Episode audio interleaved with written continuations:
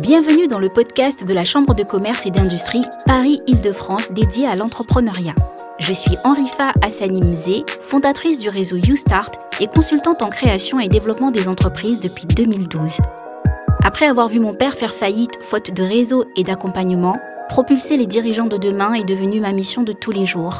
Dans cette saison, nous allons rencontrer des entrepreneurs inspirants, issus de différents territoires, avec une diversité de parcours et d'histoires. Une seule et même ambition les anime, celle d'entreprendre et de construire le monde de demain. Ces modèles de réussite nous racontent aujourd'hui leurs premiers pas, leurs rêves et leur mission d'entrepreneur. Écoutons-les.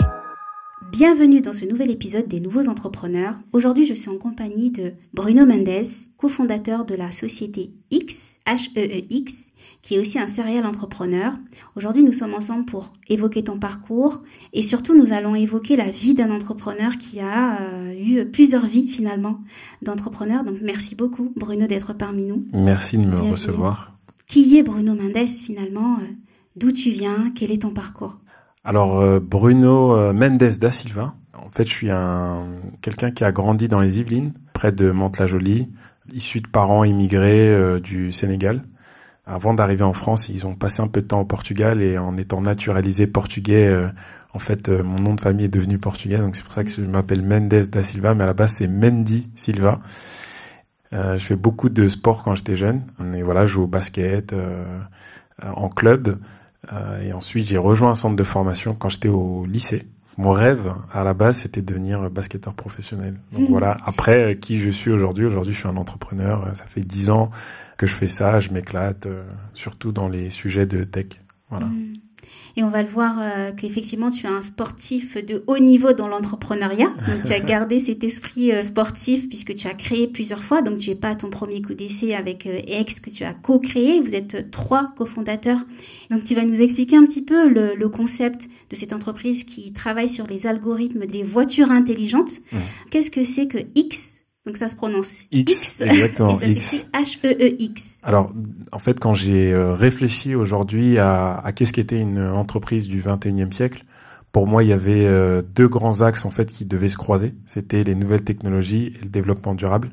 Donc, pour moi, le croisement de ces deux grands axes faisait un X et du coup, euh, comme je pouvais pas l'appeler le nom X, je l'appelais X H E E. Donc voilà l'histoire du nom de la société. Alors qu'est-ce qu'elle fait cette société? Donc elle euh, fournit un logiciel à destination des équipes euh, qui travaillent sur le véhicule autonome. Donc c'est principalement des ingénieurs qui sont les utilisateurs. Aujourd'hui, on les aide à mettre en place, on va dire, une pipeline, une espèce de tuyau complètement automatisé qui va les aider à sélectionner la bonne donnée qu'ils vont utiliser pour faire de l'entraînement pour leur euh, intelligence artificielle. une intelligence artificielle, c'est comme un cerveau euh, d'un être humain. Ça a besoin de d'informations.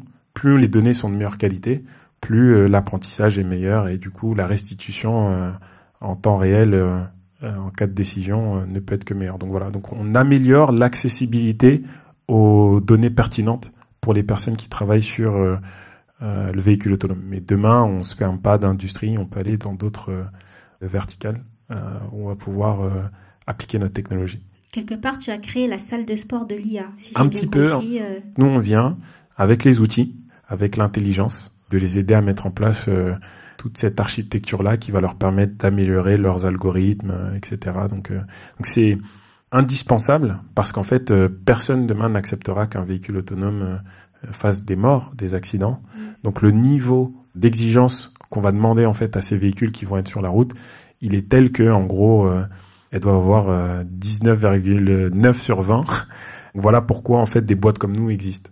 Par contre, il y a d'autres secteurs euh, où on applique de l'intelligence artificielle où il n'y a pas forcément de risque, comme par exemple déverrouiller son téléphone avec son visage. Mm. Aujourd'hui, si le téléphone se déverrouille pas, il n'y a pas de risque humain. Il y a juste une perte dans l'expérience. Ça nous juste, ça nous énerve un peu, mais ça nous met pas en danger.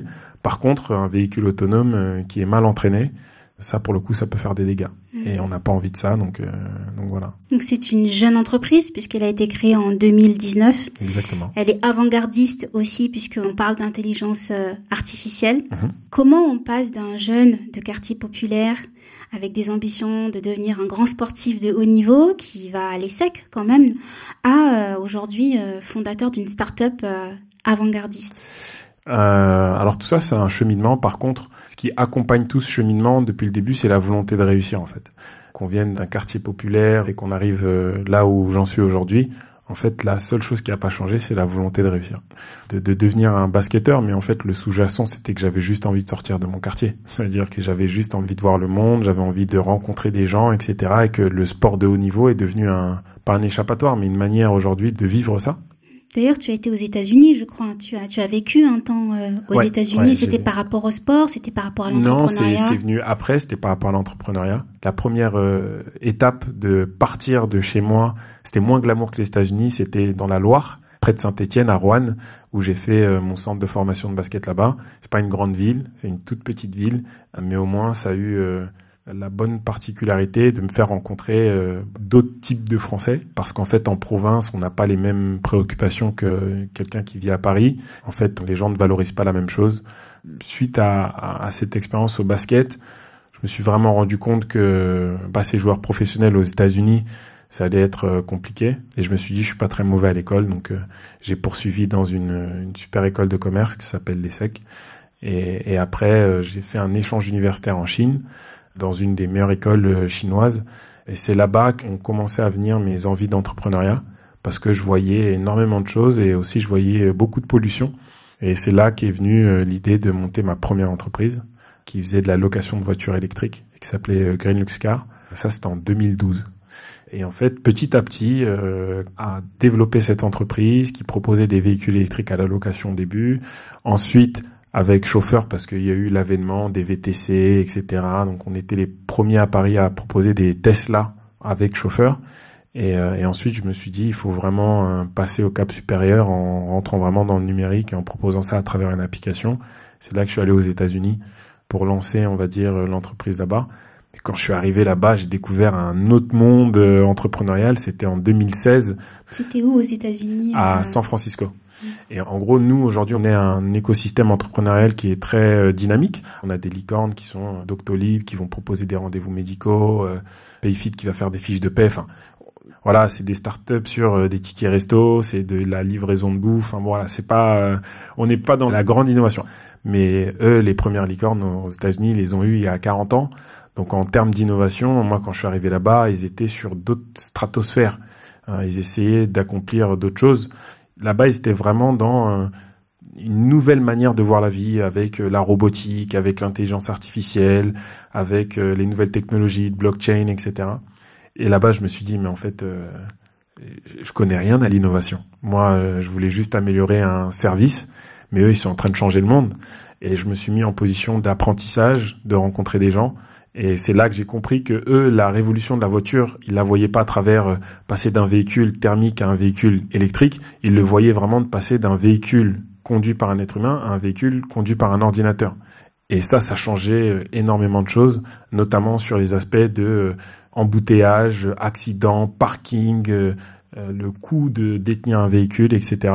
Et moi, je suis rentré en France un an après avec plein d'idées dans la tête en me disant mais il faut peut-être que je, change de vision, quitte à être ambitieux, quitte à être trop tôt, quitte à être fou, euh, quitte à vouloir changer le monde, autant le faire euh, de la manière la plus euh, impactante possible. Et là, je me suis dit, je vais me lancer dans le véhicule autonome, en sachant que du coup, j'ai pas fait des études d'ingénieur. Et le véhicule autonome, c'est de la pure ingénierie.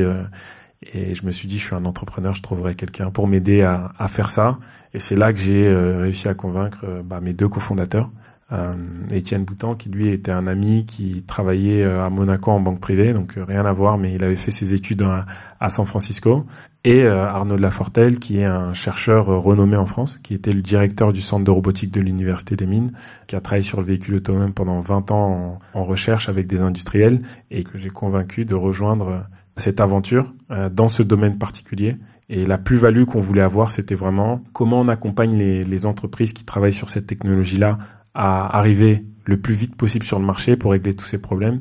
Et en fait, on a pris l'angle de la data, de l'apprentissage, et on s'est dit qu'on allait faire un outil qui allait aider les, les ingénieurs à, à, automatiser et à cibler les données les plus pertinentes pour euh, les aider euh, à, à apprendre. Donc voilà un peu le cheminement. C'est pour ça que je dis que c'est. Mais, mais en fait, à chaque moment où je me suis retrouvé face à une décision, à chaque fois, la, la volonté c'était de se dire il y a mieux qui t'attend, même si euh, la, route n'est que plus difficile en fait, et que euh, tu as cette volonté de réussir euh, qui t'accompagne. En fait, il faut juste aller au bout de, tes idées. T'es jeune. Euh, en vrai, qu'est-ce qui peut t'arriver? Tu rates. Et si tu rates, au pire, tu iras chercher du travail. Et puis voilà. Mais si tu as la capacité de pouvoir créer en fait la vision du futur que tu as, bah fais-le en fait. Et, et moi, ce qui, je sais pas si c'était naturel chez moi, j'ai rencontré énormément d'entrepreneurs euh, ces dix dernières années ou de gens qui voulaient faire de l'entrepreneuriat et qui m'ont dit je, j'ai peur,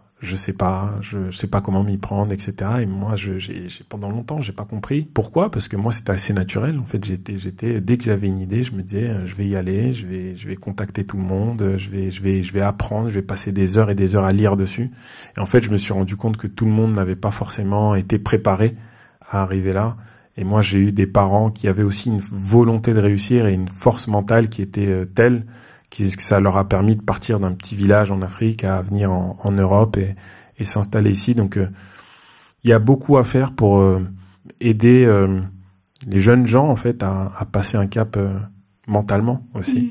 et pas simplement leur expliquer comment on monte une boîte.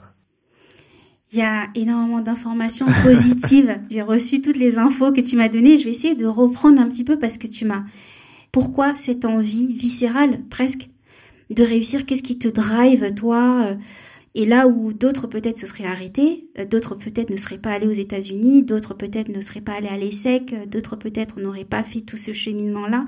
Qu'est-ce qui te motive et qu'est-ce qui peut aider aussi les personnes qui nous écoutent, qui aimeraient avoir cette détermination, mais qui peut-être ne, trouve pas encore la force Premièrement, ça vient des parents. Et mon père, quand on était très jeune, il nous a beaucoup expliqué euh, son enfance. Et son père voyageait beaucoup. Et en fait, il le trimballait avec lui partout. Et en fait, il lui disait toujours d'apprendre jusqu'au moment où en fait euh, mon grand-père n'a pas pu. Et, et, là, mon père, il a dû en fait se retrouver euh, dans un dilemme où en fait il pouvait plus se scolariser. Et en fait, il devait réussir. Et il aimait tellement les études qu'en fait, il s'est dit il faut que je sorte de cette situation-là pour pouvoir me former. Et, ça a été un long chemin de son adolescence jusqu'à arriver en France euh, au début de la trentaine. Il s'était inscrit à l'école. En fait, le soir, il avait des devoirs, la grammaire, l'orthographe, euh, la lecture, etc. Et, en fait, quand on voit ça, on se dit, il n'est pas obligé de le faire. Aujourd'hui, il, bon, il a un travail, il est, ce travail, il est ce qu'il est, mais en fait, il a envie de, s'instruire parce qu'il a cette volonté qu'il a eu enfant de se dire, j'ai envie de faire des études, en fait. Mais si mon père il a fait ça, mais moi je, peux faire euh, un milliard de fois plus en fait. Et donc ça c'est la première euh, des raisons. La deuxième raison, c'est hum, en fait quand on est dans un milieu un peu populaire, même si en France euh, on est bien mieux loti que dans certaines régions du monde, en fait on voit toutes les limitations que c'est d'habiter dans un quartier. moi en plus à Mantes-la-Jolie, je, je crois que c'est un truc inédit. Je crois que c'est la seule ville où il y a une mairie dans le quartier. Ça veut dire que les commerces, le service public, les écoles sont autour du quartier. En fait, on n'en sort pas. Quand on voit ça, mais qu'on regarde à la télé, qu'il y a des gens qui réussissent, qui voyagent, etc., etc., en fait, moi, c'est ça qui m'a piqué. Qu'est-ce qu'on fait à tourner en rond, en fait? Et j'ai toujours eu cette volonté d'aller voir ailleurs, jusqu'à ce qu'on me l'a reproché en me disant, mais est-ce, pourquoi t'es pas bien avec nous? T'es pas bien au quartier? T'es pas Je disais, c'est pas que je suis pas bien, mais il y a tellement de choses à voir sur Terre que je vois pas pourquoi, en fait, on se prend la tête à rester ici. Et je pense que c'est vraiment euh, la volonté de voir plus que ce que le quartier pouvait nous, nous, donner qui a fait que, en fait, je, je enfin je me suis jamais arrêté en fait j'étais comme un train qui s'arrête jamais en fait donc, euh, et tu es encore en marche là euh, exactement exactement et en fait le c'est plus on prend de la vitesse et en fait plus on a envie de continuer mais je peux comprendre que c'est pas évident c'est pas hyper logique. Quand on veut devenir basketteur professionnel, qu'on est en position de le faire, et en fait de se dire on va faire des études, il y a beaucoup de gens en fait qui se seraient dit, qui auraient lâché mentalement en se disant mais si je peux pas devenir basketteur, je vais rien devenir en fait. Ce que j'ai donné euh, pendant 13 ans, ma vie c'était le basket. Donc euh, il y, en a beaucoup, je pense, qui font du sport de haut niveau et qui n'arrivent pas à avoir le souffle de se dire ils vont se réinventer à travers les études par exemple. Quand on fait les études, surtout quand on fait une bonne école de commerce, bah, les parents ils mettent la pression pour avoir un bon job. Moi, quand je reviens de Chine et que je dis à mes parents que je veux monter une boîte, ils me disent euh, jamais de la vie. On va rentabiliser d'abord, tu vas aller travailler, tu vas prendre un bon job et puis voilà. Et moi j'ai dit non, non, non, euh, le monde a encore plus à offrir que euh, aller travailler. Donc moi j'ai envie de monter ma boîte, j'ai envie de proposer bah, ce que j'ai imaginé et même si c'est dur, j'ai envie de le faire et, et voilà. Donc c'est pas non plus logique de se dire ça. Et après, euh, quand on fait sa boîte en France, c'est pas non plus logique de se dire qu'on va aller aux États-Unis. Et quand on arrive là-bas et qu'en fait on se rend compte que c'est beaucoup plus dur qu'on que le pensait, bah en fait on peut rentrer en se disant mais en fait je vais jamais y arriver. Et moi je me suis dit bah non en fait on, je vais rentrer et en fait je vais faire ma boîte de voiture autonome. Donc il y a un peu de naïveté, il y a un peu de, de volonté, il y a un peu aussi après de confiance en soi. Et quand on met tout ça ensemble, bah ça fait que en fait on fait que d'avancer, on s'arrête pas. Voilà. Et là, tu as un train en marche euh, qui invente des voitures, en tout cas qui aide les voitures euh, à avancer. Mais comment on passe justement de cet enfant euh, dans une, j'ai pas envie de dire cité, mais ouais, mais si, j'étais dans une cité, une vraie cité. Ouais. Dans une cité à Mantes-la-Jolie, à je vais aux États-Unis, à je rencontre le directeur d'une ex-banque et mmh. ça devient mes associés. Mmh. Donc, quelles ont été les facilités auxquelles toi tu as eu accès? Comment tu rencontres une, une personne qui est primé euh, Comment tu passes de je suis amant de la Jolie et je rencontre et ça devient mon associé. Je pense que il y a beaucoup de gens qui m'ont toujours dit Bruno, tu as les yeux qui pétillent. Il y a aussi eu des rencontres où les gens en fait quand ils ont vu ma cette volonté aussi de d'apprendre, d'aller de l'avant, de je pense qu'il y a des gens qui m'ont donné plus que ce qu'ils auraient donné à quelqu'un d'autre. Et qui m'ont ouvert plus la porte que ce qu'ils auraient ouvert à quelqu'un d'autre. Et et ça, c'est pareil. C'est, je pense que quand on est vraiment sincère dans sa volonté, en fait, euh, on peut vraiment toucher même la personne la plus froide du monde, en fait. Mmh. Ça, c'est euh, important. J'aimerais vraiment qu'on, mette l'accent dessus parce que je sais qu'il y a des personnes qui vont nous écouter et qui pensaient avoir des freins, et c'est réel, mmh. euh, de par leurs origines, mmh. de par leur provenance géographique, de par leurs projets parfois. Alors que ce que tu dis là, pour moi, est tellement important, ce qu'on incarne soi-même. Toi, tu es convaincu que ça va marcher. Mhm. Donc, en fait, quand tu arrives devant la personne, bah, elle peut que y croire parce que, ok, je pars de zéro, mais je sais que je vais réussir. Et de toute façon, mhm. tu vas marcher avec moi, en fait. Exactement. Quelque part, t'as pas le choix. Exactement. Je suis devant toi et on marche ensemble ou euh, j'y vais quand même. C'est ça euh, l'idée. Exactement. Et en fait, c'est, j'ai toujours eu cette chance, mais cette chance aussi que j'ai provoquée faire en sorte que les gens en fait euh, m'accompagnent euh, et me poussent pour avancer. Euh, donc il y a une chose, c'est il faut arriver préparé. moi, je, je vais jamais rencontrer quelqu'un sans que je sois prête à ce que cette personne me pose des questions. C'est-à-dire que je vais lire énormément et j'ai plein d'anecdotes à ce sujet-là. Moi, je me souviens une anecdote un peu marrante. Donc, quand je fais mes études, je dois faire mon premier stage. Mon premier stage, je dois faire un stage de vente. Donc j'ai 19 ans, je vais chez Louis Vuitton et je dépose mon CV. Grande surprise, on m'appelle pour un stage. À part une expérience à l'usine avec mon père euh, l'été où j'ai travaillé un mois, j'ai aucune expérience professionnelle. Et en fait, euh, le premier entretien, c'était un entretien collectif. Donc il y avait une dizaine de candidats, ils nous ont passé un film institutionnel sur le groupe LVMH, et ensuite ils nous ont posé des questions sur le groupe LVMH. J'ai répondu à toutes les questions parce que j'avais passé des heures et des heures et des heures à lire sur l'histoire de Louis Vuitton, euh, le fondateur de la marque. Enfin, je connaissais même le nom des skippers que Louis Vuitton sponsorisait dans les compétitions de voile. Si tu as une chance que ça marche de rentrer chez Louis Vuitton, mais en fait, vas-y à fond. Ça, c'était pour Louis Vuitton. Exactement. Mais après, pour tes associés, comment tu les as rencontrés? Est-ce que là aussi, tu es parti avec une pochette et tu as tapé aux portes euh, des euh, entreprises? Est-ce que tu as participé à des événements? Est-ce que on t'a introduit à un moment donné? Euh? Alors, je vais à Vivatech et il y a des événements annexes qui sont organisés, etc. Et il y a un fonds d'investissement qui faisait un cocktail. J'y vais, on discute et ils disent ah mais c'est cool ce que tu fais, bah tiens je te donne ma carte, euh, etc. Moi je les recontacte derrière en disant voilà euh, j'aimerais bien discuter de mon projet, euh, etc. Si tu veux passe, pourquoi pas, why not? Je pense qu'ils ont vraiment été séduits par la personnalité quand ils m'ont vu. Donc ça, c'est important aussi, hein. le contact humain. Vous pouvez avoir des, des emails aujourd'hui, c'est accessible. Mm. On a euh, les adresses emails de toutes les boîtes qu'on veut, mais privilégier aussi le contact humain. Le contact humain. Aller à la rencontre, emmener aussi son énergie, son dynamisme qui peuvent pas transparaître finalement dans un email. exactement, et, euh, exactement. vraiment aller avec sa personnalité et toute sa niaque finalement. Exactement. Et, du coup, j'arrive au rendez-vous, on, on, parle pendant deux heures, une challenge, etc., etc. Il me dit ah, t'as l'air de tenir un petit truc, etc. Nous, on connaît un gars, il s'appelle Arnaud de la Fortelle. C'est un expert en robotique et en intelligence artificielle. On le consulte parfois sur des dossiers dans lesquels on veut investir. Euh, peut-être qu'il te donnera des conseils, quoi. Arnaud accepte de me rencontrer, mais je pense que quand il fait l'introduction, il se dit pas que en fait un jour je vais travailler avec Arnaud. Il se dit juste bah c'est un jeune, il a un super projet et peut-être qu'il il va avoir des bons conseils. Et, toi tu te dis quoi Et moi je me dis ça c'est lui qui va s'associer avec moi. Et quand je rencontre Arnaud, ça dure 4 heures. Alors lui, avec son expertise technique que moi j'ai pas, il trouve des failles en fait dans le pitch. Mais la chose en fait qui l'impressionne à ce moment-là, c'est l'énergie que je mets en fait à lui expliquer et aussi le, la force que j'ai mis à essayer d'avoir les informations les plus proches possibles de la réalité.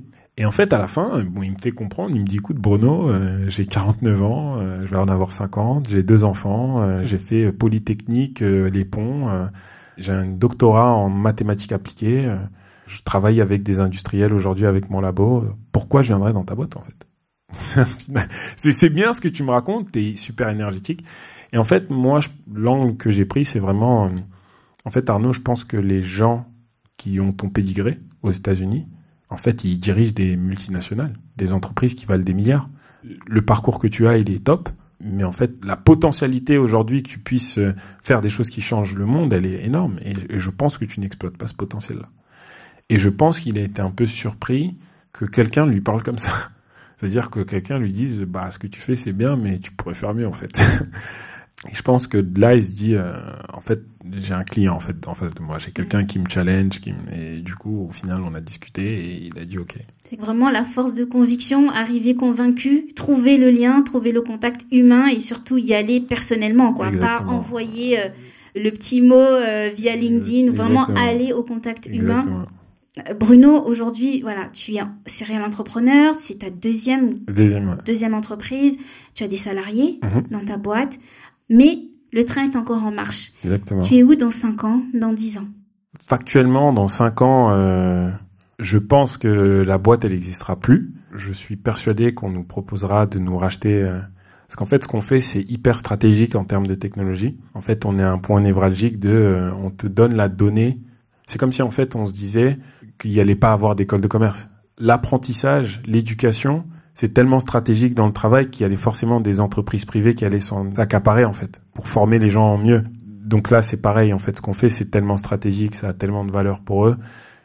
Je pense que dans cinq ans, on nous fera une proposition qu'on peut pas refuser. Euh, Et toi, tu es où à ce moment-là? Du coup, on, bah, te à ce hein? moment-là, à ce moment-là, je, j'accepte, j'accepte pas. Je, je, généralement, quand on se fait racheter, on, on accompagne la boîte hein, qui nous a racheté euh, à l'intégration du produit, de la tech, etc., etc. Et après, on passe à autre chose. Moi, pour moi, c'est le destin le plus probable dans le schéma de la réussite. Donc, dans cinq ans, je me vois euh, avoir euh, potentiellement vendu X Technologies et j'espère avoir vendu X 200, 300, 400 millions, j'en sais rien. Et il faut pas avoir peur de ça non plus. Et, euh, et dans dix ans, euh, je, soit je ferai, euh, je continuerai, je remonterai une boîte derrière. je pense qu'il y a d'autres opportunités euh, dans la vie. Un des leviers aujourd'hui que moi j'ai envie d'avoir, c'est de faire en sorte que tout ce que je suis en train de vivre puisse influencer des choses demain, puisse influencer euh, le fait qu'on mette plus d'inclusion dans les dispositifs entrepreneuriaux aujourd'hui, dans l'investissement, dans la manière dont on on sélectionne les gens dans les parcours d'excellence, euh, à l'école, etc. Donc, euh, j'ai pas simplement envie de réussir pour moi. J'ai envie de réussir pour euh, plein de gens qui auront peut-être pas l'opportunité d'avoir bah, un micro comme j'ai là et de venir parler. Donc ça, c'est aussi une vraie motivation, une vraie source d'avancement pour moi. Donc, donc voilà, dans, dans, dans cinq ans, je pense que, que X appartiendra à une énorme entreprise de technologie. Et dans dix ans, je, je, je sais pas comment ça se matérialisera, mais j'aimerais avoir de l'influence. Euh, tu es acteur de l'inclusion euh, dans l'entrepreneuriat. Exactement. On va passer à notre petit jeu maintenant. Donc c'est, je te pose une série de questions et en fait toi tu termines euh, simplement la, la, phrase. Bruno, le matin pour être en forme, je commence toujours ma journée par lire des articles. Si j'avais su, je n'aurais jamais défié mes parents. Ma plus grande réussite d'entrepreneur, c'est être tombé et m'être relevé. Une journée ratée, c'est une journée sans. Sans bonne nouvelle. Et si c'était à refaire, je... Referais exactement la même chose, sauf défier mes parents. Est-ce que tu peux me donner un mot, une phrase qui te porte et euh, que tu as envie de partager? Alors moi j'ai une phrase Fétiche de René Char. Impose ta chance, serre ton bonheur, va vers ton risque, à te regarder, ils s'habitueront. Sur ces belles paroles, Bruno Mendes da Silva. Exactement. Je te remercie infiniment pour ce temps passé ensemble. J'ai encore une toute petite dernière question pour les personnes qui ont potentiellement envie de se lancer dans l'entrepreneuriat. Quels conseils tu leur donnerais et quels conseils toi tu aurais aimé recevoir quand tu as démarré? Ne lâchez rien. Je sais que c'est ce que beaucoup de gens disent, faut rien lâcher, mais en fait, c'est réel. C'est-à-dire que moi aussi, quand j'écoutais, je regardais des vidéos d'entrepreneurs quand j'avais 19 euh, ans, qui disaient voilà, never give up, ne lâchez jamais rien, etc. Je me disais, euh, bah lui, il dit ça parce qu'il a réussi en fait. Mais il a réussi parce qu'il n'a pas lâché. Il a réussi parce qu'il n'a pas lâché. Et en fait, je suis là parce que j'ai rien lâché. Donc, euh, faut rien lâcher. Il faut aller au bout de ses idées, même si les gens pensent que nos idées ne sont pas bonnes. C'est nos idées. C'est à nous de leur donner de la valeur c'est pas aux autres. C'est moi qui dis aux gens que c'est important de faire de la smart data dans le véhicule autonome. Et en fait, aujourd'hui, les gens se disent ah c'est important parce que je pousse le message. Il y a des gens qui sont millionnaires en vendant des sacs poubelles, il y a des gens qui sont millionnaires en vendant des poupées Hello Kitty. Voilà, donc il faut juste trouver ce qui nous anime et aller au bout en fait. Merci Bruno d'avoir partagé avec nous ce moment, ton expérience et euh, merci à tous de nous avoir écoutés. Merci à tous. Rendez-vous sur la chaîne Spotify pour les nouveaux entrepreneurs et sur le site de la CCI Paris Île-de-France pour les prochains épisodes sur l'entrepreneuriat. Ce podcast vous a été proposé par la CCI Paris Île-de-France dans le cadre du programme Entrepreneur Leader, mis en place par le Conseil régional d'Île-de-France ce dispositif vise à offrir aux entrepreneurs franciliens un accompagnement complet et personnalisé à toutes les étapes de leur projet de création ou de reprise d'entreprise. Si ce podcast vous a plu, abonnez-vous à la chaîne Spotify Les Nouveaux Entrepreneurs et partagez-le.